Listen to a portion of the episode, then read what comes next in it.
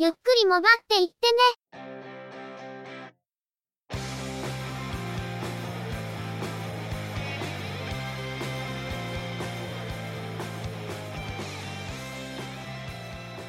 モバイル、通信、IT 関連のニュースや話題などを取り上げて、中の人なりの意見や感想を述べてみたり、製品レビューまがいのことをしてみたり、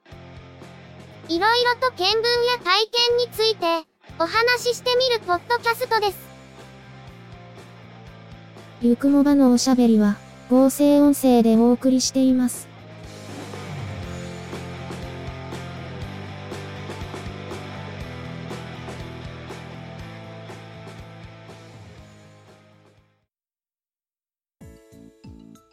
ゆくもば、第185回です。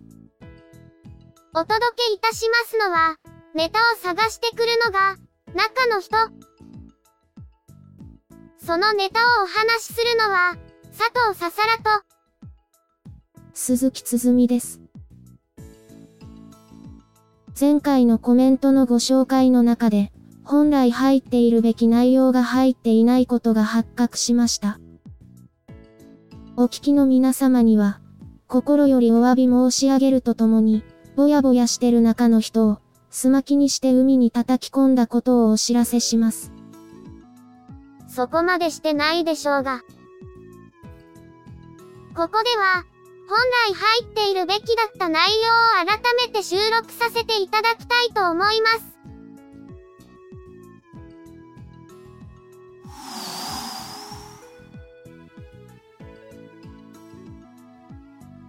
す。続いて、ブログにいただいたコメントです。配信ブログにコメントをいただきました。ログ1103を配信されている、ひとさんさんです。第183回の中で、取り上げていただきありがとうございます。また、augm 大阪会場でも色々とお話できて嬉しかったです。懇親会に行ければよかった、と、後悔。また、次を楽しみにしてます。どうぞ、よろしくお願いします。コメントありがとうございました。iTunes レビューに書き込むと言って1週間。この編集の時点でまだ書き込んでいない中の人の仕事の遅さを重ね重ねお詫びいたします。Apple ID とパスワードを忘れて、ロックアウトされかかるという、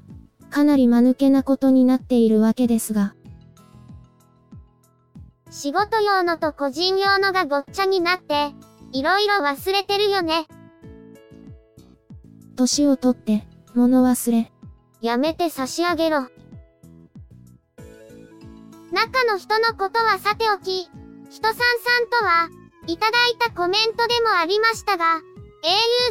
大阪でお目にかかってご挨拶をさせていただきました。本会しか参加できないとのことでしたので、懇親会にはご一緒できなかったんですが、また別の機会に、ぜひともお話をさせていただきたいと思っています。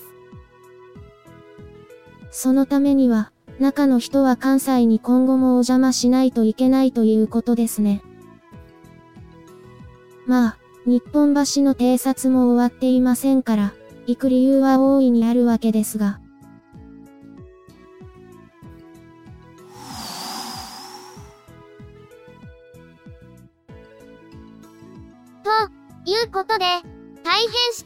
たしました。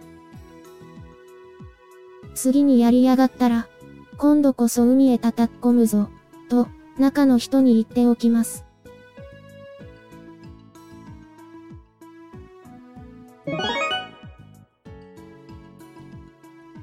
それでは、今回のニュースです。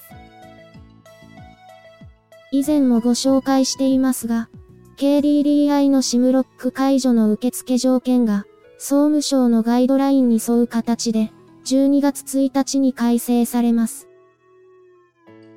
KDDI はこれまで、白ロムのロック解除を受け付けていましたが、今回の変更で、SIM ロック解除を申し込めるのは契約者本人が、au に購入履歴がある端末で申し込みする場合のみ、という条件が追加になります。今回の変更はすでに販売された端末も対象になりますので、中古端末は11月30日までにロック解除を実施しなかった場合、それ以後の SIM ロックが困難になる恐れがあります。また、au では12月1日から、解約から101日目以降の SIM ロック解除手続きは受け付けない、という条件が追加され、契約者本人であっても、100日を過ぎた場合、SIM ロックの解除ができなくなってしまいます。この変更で、ドコモ、ソフトバンク、そして au の条件が揃うことになります。12月から、SIM ロックの解除条件が3大キャリアで横並びになり、au では白ロムの SIM ロック解除が制限される形になります。また、契約者以外の SIM ロック解除も行えなくなることから、三大キャリアの中で一番大きな影響を受けるのが au の端末かもしれません。国内での利用については、NTT ドコモの場合は SIM ロックがかかっていたとしても、ドコモ系の MVNO の SIM を使用することが可能ですし、ソフトバンクはまだ非常に限られた事業者しか、ソフトバンク系の MVNO サービスを提供していません。しかし au の場合、UQ モバイルやマイネオといった au 系 MVNO サービスでは、au とは別の SIM カードを提供しており、au の端末を MVNO 向け au SIM カードで使うときは、SIM ロック解除が必要となる場合があります。もちろん、au の端末をドコモ系の MVNO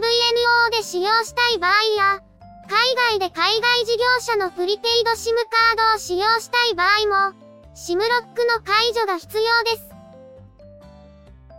11月30日までは、従来の条件での SIM ロック解除が可能ですが、それを過ぎると、au の中古端末の相場が大きく崩れるかもしれないと感じています。Au の回線でしか使わないということなら、それはそれで望ましい展開ですが、そうではない場合は、対応を考えておかないといけませんね。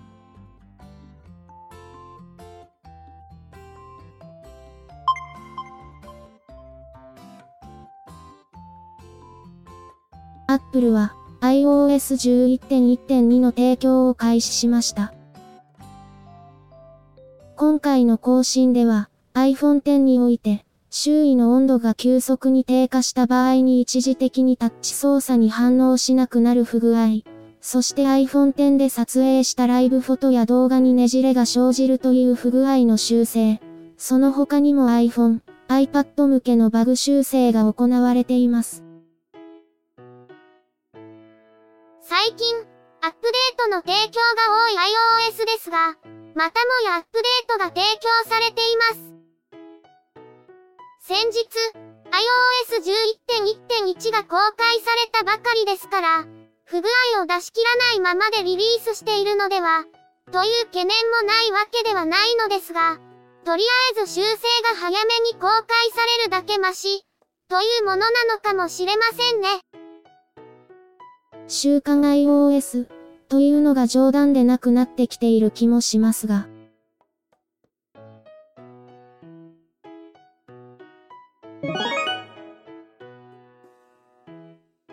ビッグローブは MVNO サービスビッグローブモバイルにおいて iPhone 6s、iPhone SE の販売を開始しました。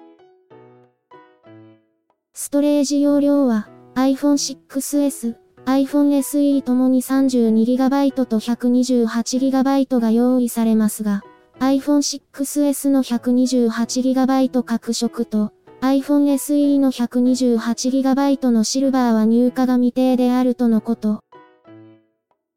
まずは au のネットワークを使用するタイプ A で提供を開始。月額利用料金は端末料金を含めて、iPhone SE の 32GB で音声通話付き 6GB プランの場合、2年間月額3850円、iPhone 6S の 32GB の場合は、同プランで月額4500円です。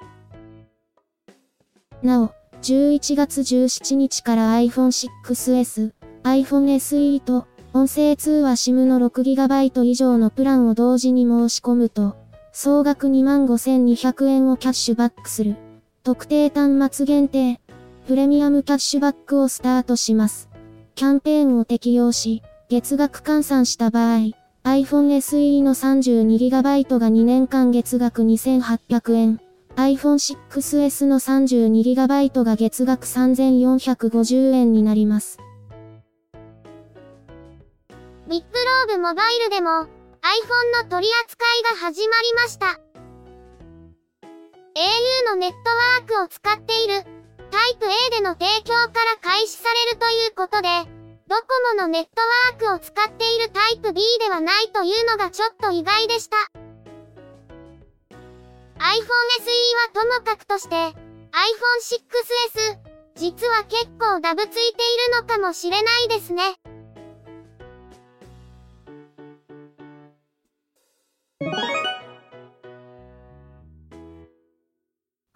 回のニュースは以上です。さて、先週も少しお話をしていた、中の人の仕事用のガラケーが壊れてしまったという件について。先日、ようやく代わりのガラケーが届いたんですが、新しいモデルだったらよかったんですけど、あまり新しくないモデルだったようで。使い回しではなくて、完全に新品が来たのは良かったんですけどね。ほぼ1週間、仕事用の携帯がない状態だったんで、回線は個人用のスマートフォンに転送をかけてやり過ごしていたんですけど、こんな時に限って普段はかかってこないところから電話がかかってきまくるという。電話が壊れた時のあるあるですね。故障した端末から新しい端末へ、電話帳を移そうとしたんですけど、そこでもう一度アクシデント発生。なんでも、キャリアのショップの店頭に置かれているコピー端末は、プライバシー保護などを理由として、コピー作業中にコピー元の端末に対して、ロックコードの入力や、決定ボタンを押したりという操作を要求するのだとか。そのため、今回のように電源が入っても、画面が映らなくなってしまっている状態の場合、その操作要求を確認することができないので、コピー端末を使ったコピーができないのだそうです。プライバシー保護などの理由、というのはわかるんですけど、液晶が割れたとか、今回のようにヒンジが壊れた影響で画面表示もできなくなったとか、そういう故障を想定していない仕組みというのは、ちょっと残念な気がします。一応、工場に送ってデータを吸い出すという復旧サービスはあるんですけど、データ復元の保証がない上に、端末はバラバラにするので戻ってこないというのがね。会社は資産の廃却処理をするまでは現品を確保しておく必要があるというところが多いと思いますが、そういう場合はこういうサービスの利用もできないわけですし。仕方がないので、中の人は電話帳を全部手打ちで復元することにしたようです。ある程度はメモなどが残っているので、根気さえあれば戻せるようですが、一部は残っていないので困ってるようですね。100件は軽く超えるようなので、ご愁傷様としか。皆さんも、個人用、仕事用を問わず、可能であれば電話帳はバックアップしておくことをお勧めします。電子的なバックアップが、情報セキュリティ上難しい場合は、メモを残しておくだけでも、結構違うようですし。まあ、最近は端末にデータを残さないという方針もあるようですけど、クラウド参照とか、今回、メモが残っていないものは某クラウドに残っていたんだけど、とある事情でワイプされたりもしているので、クラウドを過信するのも危険です。本当に踏んだり蹴ったりだったみたいですね。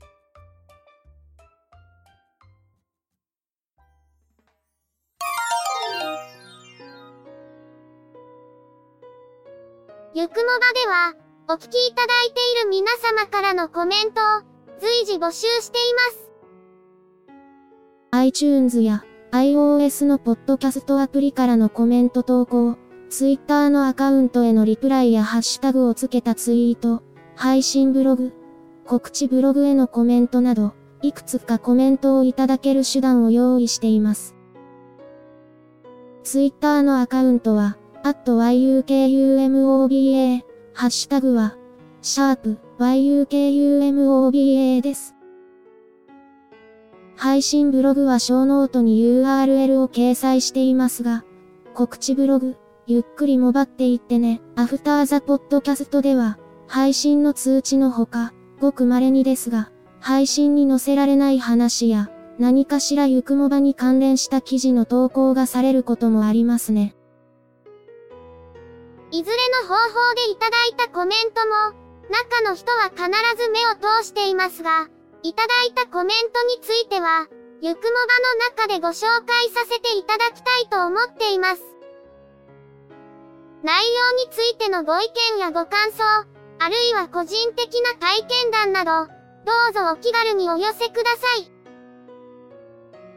このほか、YouTube に、中の人が動画を公開したりもしているんですけど、チャンネル登録やいいね評価、コメントをいただけると、中の人は喜んでアウトプットが増えるかもしれません。